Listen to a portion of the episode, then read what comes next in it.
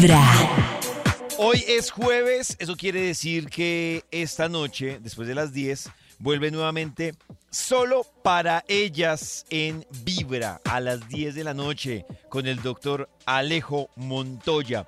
Quiero contarles que hay cosas que se han tratado en solo para ellas. Si ustedes se lo han perdido en Spotify, lo buscan como solo para ellas y ahí pues ustedes quedan actualizados con cada uno de los capítulos. Por ejemplo, el jueves pasado estuvieron tratando un tema interesante y son los tipos de cáncer eh, más, digamos que más comunes a los que se enfrentan las mujeres. Escuchen. Hay síntomas que hay que ponerle muchas bolas, ¿cierto? Ese flujo vaginal que no quita, ¿cierto? Ese flujo vaginal repetitivo. Una que sí que es típica es la paciente que tiene relaciones sexuales y sangra de forma rutilante. ¿Qué eso qué quiere decir? Que tiene relaciones sexuales Y siempre sin- sangra. y sin que te duela, no te duele, simplemente sal- sale el pene lleno de sangre. ¿Cierto? Esa es la paciente que con frecuencia tiene, puede tener lesiones por papilomavirus que hay que ponerle muchas bolas. ¿Por qué pasa eso? Porque el papiloma lo que hace es que imagínense los labios míos Sí. que tiene papiloma y yo tengo un pene que me está haciendo, me está raspando, Rozando, el claro. labio, me hace sangrar. Y como no y como no tengo sensibilidad ahí, pues sangro y no me duele, pero sale con frecuenciamente sangre rutilante. Entonces hay que ponerle muchas bolas. Y lo más importante es que el- la gran cantidad de pacientes son asintomáticas. Asintomática. Entonces la clave de todo el tema es la citología anual. Importante si tienes papilomavirus y sale positiva en, una lesión de bajo grado, hacer controles permanentes. La lesión de alto grado, no te vas a morir, se puede trabajar, no hay problema. El 99.99% de los papilomas, cánceres de uterinos se trabajan sin problema, se curan sin problema. El único secreto, ¿saben cuál es? Citología anual. Ah, pero interesante. importantísimo. Súper importante. Hay Además que a partir de los 30, creo que eh, en la citología te hacen un examen adicional para controlar el tema del papiloma.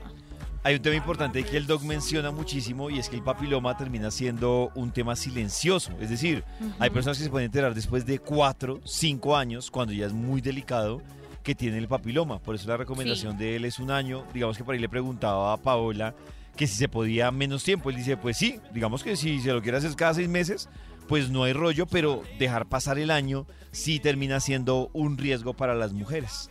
Más de lo que hablaron el jueves pasado en Solo para ellas. No, el cáncer de cuello uterino es lo más, es lo más manejable, lo más tratable del mundo. Exacto. A tiempo. A tiempo.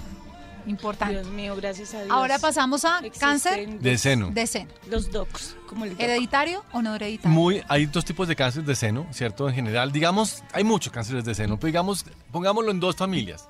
La que te dio por de malas, que eso sucede más o menos una cada, en- una cada 15 mil pacientes. Sí. Entonces, una cada 15 mil pacientes tiene cáncer de seno por ser mujer, ¿cierto? Y también los hombres pueden producir cáncer de seno, ¿cierto? Esa es una.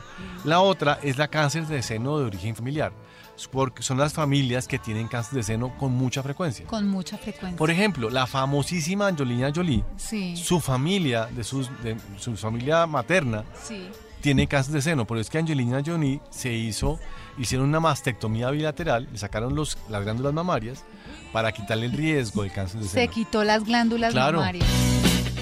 Ahí está, de verdad que está súper interesante este Uy, capítulo. Que, que él y además él menciona como señales de alerta, cuidados, por ejemplo, algo que él dice y que, que yo estoy totalmente de acuerdo, y es que no hay nada mejor que una mujer, como sea, pida o exija una ecografía en el, ca- en el caso de, del de seno, porque pues sí, Claro. Sí. Digamos que la mamografía es un examen rutinario interesante, Ajá. pero es que la mamografía no alcanza a veces a detectar cosas que la ecografía sí logra hacerlo. Y ¿saben qué me parece interesante? Que él dice, hay muchas mujeres que dicen, no, es que el doctor no me autorizó la ecografía, entonces yo espero a ver cuándo me la autoriza. Y él dice, pues a una mujer también, si le interesa su salud, pues si no me la autorizó la EPS y peleé y no me la autorizó, pues yo me la hago porque es un tema de, es de mi salud.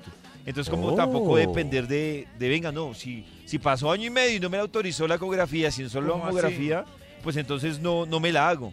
Y, pues sí me parece interesante que ustedes, las mujeres, escuchen este, este capítulo de los cánceres más riesgosos eh, en las mujeres. Y esta noche, pues a las 10, un nuevo capítulo de Solo para ella. Lo mejor es comenzar con Vibra en las mañanas.